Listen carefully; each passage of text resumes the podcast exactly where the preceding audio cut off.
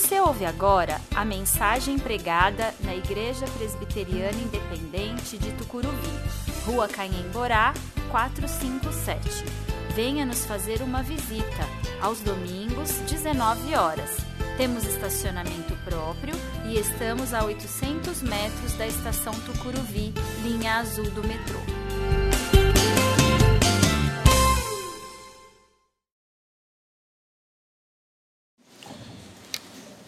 Evangelho de João, capítulo 20.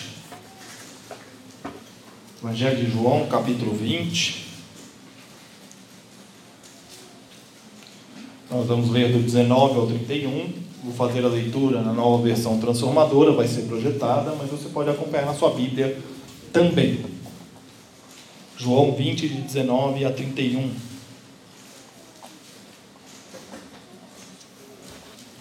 Ao entardecer daquele primeiro dia da semana, os discípulos estavam reunidos com as portas trancadas por medo dos líderes judeus. De repente, Jesus surgiu no meio deles e disse: Paz seja com vocês. Enquanto falava, mostrou-lhe as feridas nas mãos e no lado. Eles se encheram de alegria quando viram o Senhor. Mais uma vez ele disse: Paz seja com vocês. Assim como o Pai me enviou, eu os envio. Então soprou sobre eles e disse: Recebam o Espírito Santo. Se vocês perdoarem os pecados de alguém, eles estarão perdoados. Se não perdoarem, eles não estarão perdoados. Um dos doze, Tomé, apelidado de Gêmeo, não estava com os outros quando Jesus surgiu no meio deles. Eles lhes disseram: Vimos o Senhor. Ele, porém, respondeu: Não acreditarei se não vir as marcas dos pregos em suas mãos e não puser meus dedos nelas e minha mão na marca em seu lado. Oito dias depois, os discípulos estavam juntos novamente e dessa vez Tomé estava com eles. As portas estavam trancadas, mas de repente, como antes, Jesus surgiu no meio deles. Paz seja com vocês, disse ele. Então disse a Tomé: Ponha seu dedo aqui e veja as minhas mãos Põe a sua mão na marca em meu lado, não seja incrédulo, creia. Meu Senhor e meu Deus, disse Tomé. Então Jesus lhe disse: Você crê porque me viu. Felizes são aqueles que creem sem me ver. Os discípulos viram Jesus fazer muitos outros sinais além dos que se encontram registrados neste livro. Estes, porém, estão registrados para que vocês creiam que Jesus é o Cristo, Filho de Deus, e para que, crendo nele, tenham vida pelo poder do seu nome. O Evangelho de João foi escrito no final do primeiro século, tendo como autor João, filho de Zebedeu, discípulo e apóstolo de Jesus. Em comparação aos outros três evangelhos, esse é o evangelho mais recente, foi escrito por último dos quatro evangelhos. E a mensagem que João nos apresenta é a mensagem do evangelho como fruto do amor de Deus expresso na vida de Jesus. A simplicidade dessa intenção de João é demonstrada na profundidade dos relatos, dos ensinos e dos exemplos, que desafiam os cristãos a permanecerem fiéis a Cristo, apesar de toda, toda a perseguição que eles enfrentavam no primeiro século. O texto pode ser dividido em dois grandes blocos: a vinda e vida de Jesus, a primeira parte, e o nosso texto que está na parte final, que é o seu retorno para o Pai. Aqui cabe um parênteses. A crítica bíblica, ela se debruça sobre os manuscritos de João já há um bom tempo, para tentar entender essa relação dos versos 30 e 31 inseridos aqui no capítulo 20. Porque parece que o livro está terminando aqui, mas tem mais um capítulo pela frente, tem o capítulo 21 ainda. Esses versos são o fechamento do livro, mas eles estão antes do fim do livro. O que, que eles fazem ali? Né? Se nós formos os manuscritos Todos eles apresentam o capítulo 21. Então, todas as cópias que se tem manuscritas do Evangelho de João, todos eles têm o versículo 30 a 31 e continua para o capítulo 21. O que ocorreu aqui, quem nos esclarece isso é o teólogo alemão Werner de Boer, é que ao término do Evangelho, ao término de escrever o Evangelho, possivelmente João e os seus auxiliares perceberam que havia ainda mais algo a ser relatado. E aí eles continuaram esse relato, e se você for lá no capítulo 21, no final, você vai ver que ele repete praticamente essa sentença, né, do verso 30 e 31. Hoje nós encerramos essa série de mensagens do mês de Páscoa, e ao longo de quatro domingos nós abordamos quatro mensagens, nós tivemos quatro mensagens abordando a vida de Jesus antes e depois de sua morte e ressurreição. Nós conhecemos o Cordeiro ungido, o Cordeiro sacrificado, o Cristo, o vencedor, e hoje falaremos sobre o ressurreto. Em cada mensagem nós vimos como a vida e a vida de Jesus tem a nos dizer sobre como é viver de acordo com a sua vontade e a vontade do Pai. Assim hoje nós encerramos olhando para o ressurreto. E nós vamos fazer isso olhando etapa por etapa do nosso texto, e tentando entender o contexto e o que ele tem a nos ensinar. E nós vamos começar então lá pelo versículo 19 e 20. Ao entardecer daquele primeiro dia da semana, os discípulos estavam reunidos, com as portas trancadas, por medo dos líderes judeus. De repente, Jesus surgiu no meio deles e disse: Paz seja com vocês. Enquanto falava, mostrou-lhes as feridas nas mãos e no lado. Eles se encheram de alegria quando viram o Senhor as mulheres haviam voltado do túmulo. Nós ainda estamos no dia da ressurreição aqui. Jesus havia ressuscitado naquela madrugada. As mulheres haviam voltado do túmulo. Pedro e o discípulo amado, segundo o relato de João, também. Agora, nesse mesmo dia, à tarde, os discípulos estavam reunidos, portas fechadas, temendo serem reconhecidos e perseguidos como seguidores daquele que fora crucificado. Eles haviam recebido a notícia da boa nova, mas ainda não havia neles uma fé clara e viva, uma fé vigorosa. A tumba estava vazia. E essa notícia era encarada com crédito, porque Pedro e o discípulo amado foram até lá e viram a tumba vazia e viram o lençol. Mas apenas Maria Madalena havia se encontrado com o ressurreto. Apenas ele, apenas ela. Mas parece que o fato de Maria Madalena ter dito aqueles discípulos que eles viram, que ela viu Jesus ressuscitado, não fez efeito na vida daqueles discípulos. Por quê? Aqui nós precisamos levar em consideração a posição da mulher em Israel. Não tinha, a mulher não tinha o direito de servir de testemunha perante um tribunal. A palavra da mulher não tinha validade. O seu testemunho não tinha nenhum valor. Em consonância a isso, também para os discípulos, abre aspas, apenas uma mulher, fecha aspas, viu o Senhor. Como nós vamos dar crédito a uma mulher? Isso não convence. De sua parte, Jesus concedeu à mulher uma nova posição aqui. Porque além de ter incluído a mulher no seu ministério e na sua caminhada pastoral, ele agora concede à mulher o privilégio e a honra de ser a portadora da notícia. Eu vi o Senhor. Ele ressuscitou. Eu cheguei lá, a tumba estava aberta. Vocês viram, vocês saíram. E quando vocês saíram, ele apareceu. E eu o vi. E eu o vi. E esse relato soava para aqueles homens como um delírio. Ah, é uma mulher, ela está abalada emocionalmente. Mas não. Mas não. Não é João que está sendo enviado por Jesus, é Maria que está sendo enviada por Jesus para dizer que ele ressuscitou. Ela é a mensageira autorizada para os demais. E eles estão ali então reunidos, confusos, com o túmulo vazio, sem acreditar no relato de Maria Madalena, e Jesus aparece a eles à tarde, estando eles trancados. Isso significa que Jesus atravessou a parede? É o mais comum de se pensar, né? Ah, Jesus atravessou a parede, Jesus é, fez alguma mágica, ele apareceu do nada ali, né? É mais natural seria crer que Jesus houvesse, na verdade, destrancado a porta, entrado e se colocado na frente deles, saudando-os, paz seja convosco, paz seja com vocês.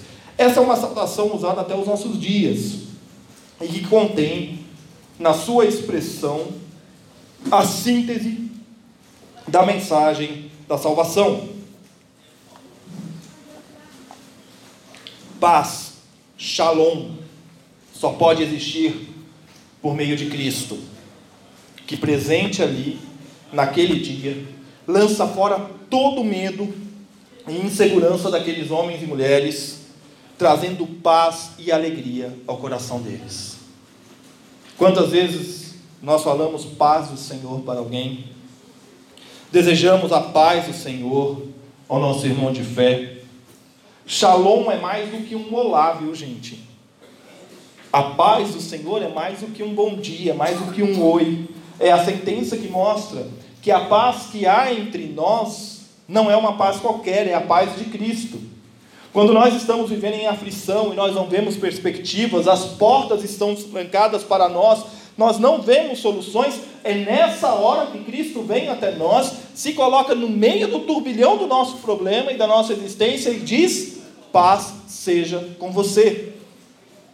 Uma simples expressão que coloca no eixo a nossa conturbada existência e nos dá a perspectiva da vida eterna. É isso que aconteceu naquela tarde quando Jesus aparece aos discípulos. E continua o nosso texto. Mais uma vez ele disse: Paz seja com vocês, assim como o Pai me enviou, eu os envio. Jesus está diante de seus seguidores e ele repete a saudação mais uma vez. Mas essa saudação, onde reside todo o perdão, toda nova comunhão, toda alegria, ele acrescenta: assim como o Pai me enviou, eu os envio. Jesus já havia falado do envio dos discípulos anteriormente, lá em João 14, João 15, João 17, é, apenas para citar alguns exemplos. O que difere aqui é que após a cruz e após a ressurreição, este envio deixa de ser uma profecia para se tornar uma realidade. Para se tornar uma realidade. A expressão com que ele inicia a frase, como o Pai me enviou, é mais do que uma conotação comparativa, mas ela é também causal. Ao enviar os discípulos, Jesus os insere no movimento iniciado pelo Pai, que enviou seu Filho ao mundo para que nele viva que agora envia os discípulos para que a presença do Pai seja sentida cada dia mais e seja vista cada dia mais.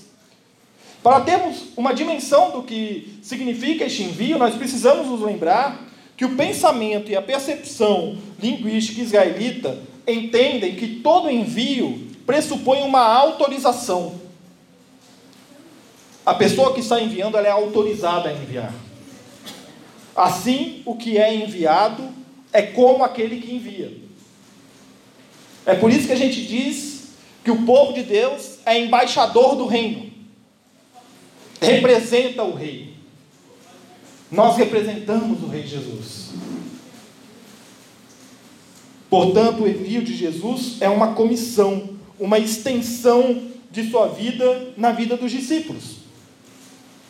O que nos mostra que o termo assim como não é apenas comparativo e causal, mas também ele é complementativo. E eu retomo aqui a expressão paz seja com vocês. Quando se tem a paz de Jesus com a gente, não se tem apenas um estado de espírito que nos garante um bem-estar espiritual, se tem principalmente o envio de Jesus, a missão dada por ele de continuarmos a missão que o Pai confiou a ele em se fazer presente na vida das pessoas ao nosso redor. Se há alegria na presença de Cristo conosco, essa alegria somente se dá se nós assumirmos o envio de Jesus. E se nós assumirmos o envio de Jesus, a alegria será perfeita e o amor a Cristo será manifesto e visível a todos. Vamos prosseguir com o nosso texto. Versículo 22: Então soprou sobre eles e disse: Recebam o Espírito Santo. Se vocês perdoarem os pecados de alguém, eles estarão perdoados. Se não perdoarem, eles não estarão perdoados. A natureza do envio dos discípulos corresponde ao conteúdo deste envio. Se os discípulos são enviados como Jesus foi, para que foi enviado Jesus? João 3,17 nos responde essa pergunta. Deus enviou o seu Filho ao mundo não para condenar o mundo, mas para salvá-lo por meio dele. A expressão de perdão dos pecados ocorre apenas aqui, em todo o texto jonino. No entanto, pode ser entendida e sentida durante todo o Evangelho, tendo em vista que Jesus é identificado como o Cordeiro de Deus que tira o pecado do mundo. E isso acontece já nas primeiras narrativas de João, lá no início do capítulo, lá no início do livro. No entanto, ainda é uma expressão de difícil compreensão e causa muita confusão. Aqui nós vamos ter que recorrer ao texto original e à análise gramatical para compreender o que Jesus disse. Vamos lá, uma pequena aula de gramática do grego. Tempo verbal aqui empregado é o perfeito. Não existe esse tempo em português. Né? Português é o pretérito, presente, e o futuro. Não tem tempo perfeito. Mas o que é o tempo perfeito? Eu vou explicar para você, fica tranquilo. Fica nervoso não que você já vai entender. Tempo perfeito fala de uma ação que foi concluída no passado, mas que se estende com os efeitos até o presente. Então, a ação aconteceu lá no passado, mas ela não se encerrou ali. Ela continua produzindo desdobramentos até o presente. Esse é o tempo perfeito. Compreendendo isso, nós podemos então dizer que Jesus não está conferindo autoridade individual ou institucional de perdão de pecados, mas sim que, ao proclamar o Evangelho da salvação, os que creem são perdoados e os que não creem não são perdoados. Tendo consciência que o sacrifício de Jesus culminou em sua ressurreição, hoje, quase dois mil anos depois, nós podemos proclamar com fé e de verdade de que há perdão para o pecador que se encontra perdido. Há perdão para mim, com todos os meus erros e maneira errada de viver, há perdão para você, para o seu próximo, para todo aquele que nele crê. O que você e eu precisamos compreender é a necessidade constante de cumprir a nossa missão. E a nossa missão é anunciar o perdão em Cristo. Essa é a boa nova de salvação, que Deus enviou o seu Filho ao mundo para salvar o pecador, para que haja arrependimento, para que haja transformação. Mas vamos continuar com o texto. Versículo 24. Um dos doze, Tomé, apelidado gêmeo, não estava com os outros quando Jesus surgiu no meio deles. Versículo 25: Eles lhes disseram: Vimos o Senhor. Ele, porém, respondeu: Não acreditarei se não vir as marcas dos pregos em suas mãos e não puser meus dedos nelas e minha mão na marca em seu lado. A reação de Tomé ao relato dos outros discípulos não é estranha, não, gente. Ela já ocorrera antes. Essa reação já tinha acontecido antes, naquele mesmo cômodo, quando os homens duvidaram do relato de Maria Madalena. O que acontece aqui é que, ao desacreditar o testemunho dos seus pares, Tomé iguala a todos a Maria Madalena. Torna as suas palavras indignas de crédito. Mas será que Tomé era cético? É mais fácil acreditar que ele estava muito mais pensando com os fatos que aconteceram nos dois últimos dias do que pensando com fé. Que era como os discípulos estavam naquele momento, após o encontro com Jesus. Tal tese pode ser firmada com as palavras de Tomé registradas aqui. Ele quer ver a prova material. Ele quer ver aquilo que ele presenciou, dos pregos na mão, da lança transpassando o lado de Jesus, a ferida ali, ele quer ver aquela ferida, ele quer ver a marca do prego. Ele ressuscitou? Então eu quero ver. Se eu não ver, eu não vou acreditar. Porque pode ter sido um fantasma, pode ter sido uma aparição, pode ter sido qualquer coisa. Mas ele quer sentir a matéria, ele quer ter a certeza do corpo. E a postura de Tomé deve despertar em nós a consciência de que nós necessitamos agir com cuidado na proclamação do Evangelho. Muitas vezes se criam teorias muito bem intencionadas para explicar a Páscoa, firmando a relação com o ressurreto em visões e coisas espetaculares. Cristo é real, ele ressuscitou. E Tomé tinha ali toda a razão em pedir provas palpáveis desta ressurreição. Mas a nós, Que provas palpáveis nós temos da vitória de Cristo? Nós temos o testemunho dos apóstolos, nós temos o relato bíblico, mas nós temos principalmente a ação do Espírito Santo em nossa vida. Quando, domingo passado, e hoje eu volto a pedir novamente, eu peço a você que você se voluntarie a gravar um vídeo, né, um testemunho do que Deus tem feito em sua vida, eu estou dizendo para você tornar público aquilo que Deus fez de palpável, de real na sua vida. Ele ressuscitou. E isso não é apenas uma expressão espiritual, ela é completa, porque o corpo ressuscitou. Vamos voltar então para o nosso texto, versículos 26 e 27. Oito dias depois, os discípulos estavam juntos novamente e dessa vez Tomé estava com eles. As portas estavam trancadas, mas de repente, como antes, Jesus surgiu no meio deles. Paz seja com vocês, disse ele. Então disse a Tomé: Ponha seu dedo aqui e veja minhas mãos. Ponha sua mão na marca em meu lado. Não seja incrédulo, creia. Pela terceira vez, Jesus repete a expressão: Paz seja com vocês. Era preciso voltar no domingo seguinte e se reunir com os discípulos novamente. De pronto, Jesus se vira para Tomé e diz: Tomé, vem aqui, vem ver. Você não tinha dúvidas? Está aqui, sou eu. Veja que eu sou matéria, veja que eu sou corpo. Toque, creia. E por muitas vezes, nós lemos essas palavras de Jesus como sendo uma repreensão, mas na verdade é um convite a Tomé, e um convite amoroso e sério para ele, para que ele que não cria, agora pudesse crer. É a chamada de Cristo que vai ao encontro de Tomé para mostrar a ele que não há motivo para angústia, que não há motivo para dúvida, porque ele ressuscitou. E este episódio até aqui nos ensina que Jesus conhece e sabe das minhas dúvidas, das suas dúvidas, das minhas indagações e das suas indagações. Nós não estamos distantes dele, por mais que muitas vezes, em alguns momentos da nossa vida, pareça que nós estamos longe, pareça que ele não está conosco.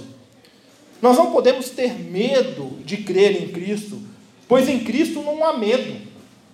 Por isso, Jesus pede que ele creia, que ele dê uma virada em sua vida em direção ao ressurreto e assuma a realidade de que ele ressuscitou. E é o que Tomé faz. E é o que Tomé faz. Continua o texto. Meu Deus, meu Senhor e meu Deus, disse Tomé. A expressão usada por João para mostrar a reação de Tomé é repetida pelo evangelista mais uma vez lá em Apocalipse, capítulo 4, versículo 11. Ali em Apocalipse 4, versículo 11, os 24 anciãos estão reunidos diante do trono do Cordeiro, rendendo toda a glória, toda a honra, e se referem ao que está sentado no trono como nosso Deus e Senhor. Essa não é uma expressão qualquer. Tanto é que João só a usa duas vezes. Esta é uma confirmação clara e direta, diante da materialidade do corpo ressurreto, do ensino de Jesus, de que ele e o Pai são um. E quem vê Jesus, vê o Pai. Quando colocado diante de Cristo, a reação é adorar, é reconhecer quem é servo e quem é Senhor. E quando eu penso na minha relação com Cristo, a minha preocupação deve ser a de viver para proclamar o Evangelho e reconhecer diariamente que Ele é o nosso Senhor e Deus. Quando éramos incrédulos, duvidávamos, não tínhamos firmeza na nossa fé.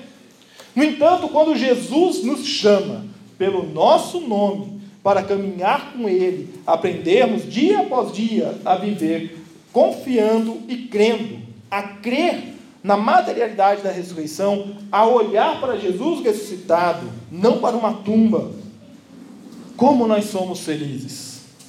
Como nós somos felizes! Aliás, é assim que segue o texto. Então Jesus me disse: Você crê porque me viu. Felizes são aqueles que creem, sem ver. A expressão de Jesus não é uma repreensão, como nós dissemos, mas sim uma constatação. Tomé não precisou tocar Cristo, ele viu e ouviu, e por isso adorou. Mas a Tomé e aos demais foi dado o privilégio de ver. Mas a nós não. Lembremos que nós estamos no final do Evangelho. E João está mostrando ao leitor que ele pode crer, pois ele é bem-aventurado, mesmo sem ter visto. Pedro, mais tarde, ao escrever sua primeira carta, ele relata como é bom ver a ação do Espírito Santo nas igrejas. Ele diz lá em 1 Pedro 1, 8 e 9: Embora nunca o tenham visto, vocês o amam. E ainda que não o vejam agora, creem nele e se regozijam com alegria inexprimível e gloriosa, pois estão alcançando o alvo da sua fé, a sua salvação. Nós não podemos, diante do relato, fazermos diferenciação de privilégios. O fato de os apóstolos terem visto o Mestre ressurreto não diminui o fato de nós crermos sem termos visto. O testemunho dos apóstolos é o do, da ressurreição do corpo. Tal testemunho permeia toda a sua atividade missionária nos primeiros anos do cristianismo. O credo apostólico afirma esta verdade. Não há por que contrapor o testemunho deles com os do, os do que não viram. Ambos creem na mesma verdade, a de que Jesus ressuscitou. E João chega à primeira conclusão de seu livro. Os discípulos viram Jesus fazer muitos outros sinais, além dos que se encontram registrados neste livro. Estes, porém, estão registrados para que vocês creiam que Jesus é o Cristo, o Filho de Deus, e para que, crendo nele, tenham vida pelo poder do seu nome. Ao concluir seu livro, João apresenta uma grande verdade que nós muitas vezes ignoramos. Os evangelhos são relatos, são registros das memórias daqueles que conviveram com Jesus. Às vezes a gente tem a, a falsa ideia de que o relato é meio que jornalístico, né? as coisas iam acontecendo e eles iam registrando, mas não foi assim. Eles são registro daqueles que conviveram com Jesus e que, tendo ouvido o testemunho de outras pessoas, registraram os seus textos. Antes do Evangelho de Marcos, vamos abrir um parênteses aqui. Antes do Evangelho de Marcos, que é o Evangelho mais antigo escrito, haviam o que os é, pesquisadores e teólogos chamam de fonte Q. A fonte Q era uma série de pequenos relatos que estavam espalhados pela comunidade dos cristãos, escritos e que foram reunidos por Marcos e que ele somou ao seu testemunho para poder escrever o seu evangelho. Jesus não fez só o que está nos evangelhos. Ele fez mais, ele fez muito mais do que está registrado. E ele continua fazendo, pois sua vida, sua morte sua ressurreição é um fato do passado, mas que produz efeitos até o presente e continuará produzindo por toda a eternidade.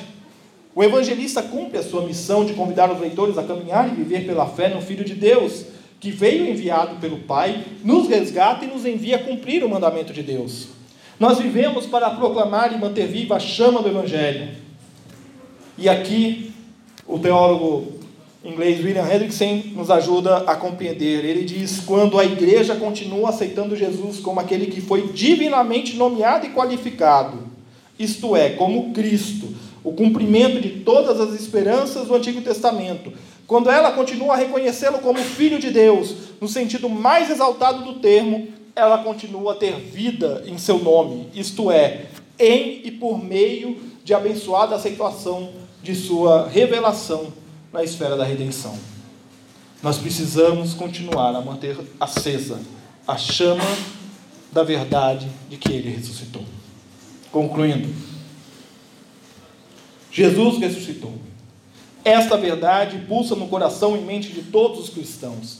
Jesus concluiu seu evangelho apontando para os feitos não registrados de Jesus. Um pouco antes, ele registra a declaração de Tomé, que deve ser a declaração de todo aquele que conhece Jesus como Cordeiro ungido, Cordeiro sacrificado, Cristo, o vencedor, o ressurreto, meu Senhor e meu Deus. Uma declaração que temos registrada em nossa nova vida como diretriz para nós. Só podemos afirmar meu Senhor e meu Deus se nós cremos na ressurreição como o ato último da obra de Deus, da obra redentora de Deus. Jesus ressuscitou. Nós somos enviados a proclamar a verdade de que o pecado foi vencido e que não há mais amarras que nos prendem ao pecado. Derrubamos a ponte que nos prendia ao passado. Somos desafiados a sermos os portadores da mensagem de Deus que continua em nós hoje, como filhos de Deus, chamados para proclamarmos a boa nova de salvação. Ele fez, faz e fará por todo o tempo a sua vontade em nossas vidas. A nós cabe adorar e testemunhar e não cessar de reafirmar diariamente que Jesus é meu Senhor e meu Deus. Não cale a sua voz. Jesus se relaciona conosco para que a nossa história não seja uma história de dores, mas de vida e vida eterna. E por falar em história e na ação de Deus, é sobre isso que nós vamos falar no próximo mês, no mês da família. Cada um tem sua história. É a série de mensagens que nós começaremos no próximo domingo. E nós vamos conhecer histórias da Bíblia que nos revelam o agir de Deus. E vamos conhecer o testemunho de irmãos da nossa igreja que nos revelam como Deus age também nos nossos dias. Jesus ressuscitou e tal evento continua agindo na história até hoje. Qual é a sua história com Jesus? Eu quero desafiar você, desafiar você a testemunhar sobre o que Deus tem feito em sua vida. Se voluntaria a gravar um vídeo, nós já temos uma pessoa, precisamos de mais três. Se tiver mais quatro, mais cinco, mais dez, não tem problema. Nós vamos gravar também. Mas eu quero desafiar você a registrar aquilo que Deus tem feito em sua vida. Cada um tem sua história. E em nossas histórias, na história de cada um de nós, há um ponto em comum, que é o centro de nossas histórias e a razão de ser de nossas vidas. Esse ponto em comum se chama Jesus. E há uma verdade que permeia a presença de Jesus conosco, a de que ele ressuscitou. Que Deus assim nos abençoe.